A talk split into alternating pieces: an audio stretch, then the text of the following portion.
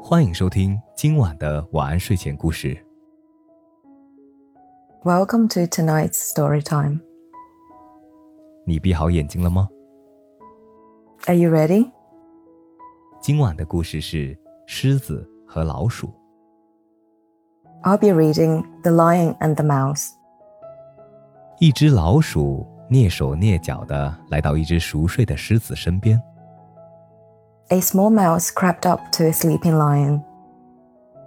小老鼠欣赏着狮子的耳朵、长长的胡须和大大的鬃毛。 The mouse admired the lion's ears, his long whiskers, and his great mane. 既然它在睡觉，小老鼠想，它绝对不会怀疑我在这里。 Since he's sleeping, thought the mouse, he will never suspect I'm here. 说着，小老鼠就爬上了狮子的尾巴，跑过了狮子的背，从狮子的腿上滑下来，从狮子的爪子上跳了下来。 With that, the little mouse climbed up on the lion's tail, ran across its back, slid down its leg, and jumped off its paw. 狮子醒了，很快就把小老鼠抓到了爪子中间。 The lion awoke and quickly caught the mouse between its claws. 求求你，老鼠说：“放了我吧，有一天我还会回来帮你的。 Please, said the mouse, let me go and I'll come back and help you someday. ”狮子笑道：“你这么小，你怎么能帮我呢？ The lion laughed. You're so small, how could you ever help me? 小老鼠重获自由之后，它就一直跑，跑到一个很远很远的地方。 The mouse jumped to freedom and ran until she was far, far away. 第二天，有两个猎人来到丛林里， The next day, two hunters came to the jungle.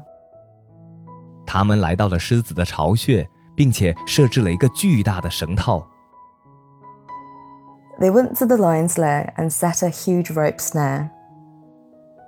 当狮子晚上回家时，不小心掉进了陷阱。 When the lion came home that night, he stepped into the trap. 它咆哮着，哭喊着，但却无法挣脱。 He roared and he wept, but he couldn't pull himself free. 老鼠听到了狮子可怜的叫声，立刻回来帮它。 The mouse heard the lion's pitiful roar and came back to help him.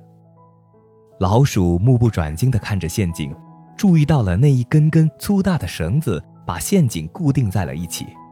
The mouse eyed the trap and noticed the one thick rope that held it together. 它开始咬啊咬啊，直到把所有的绳子都咬断。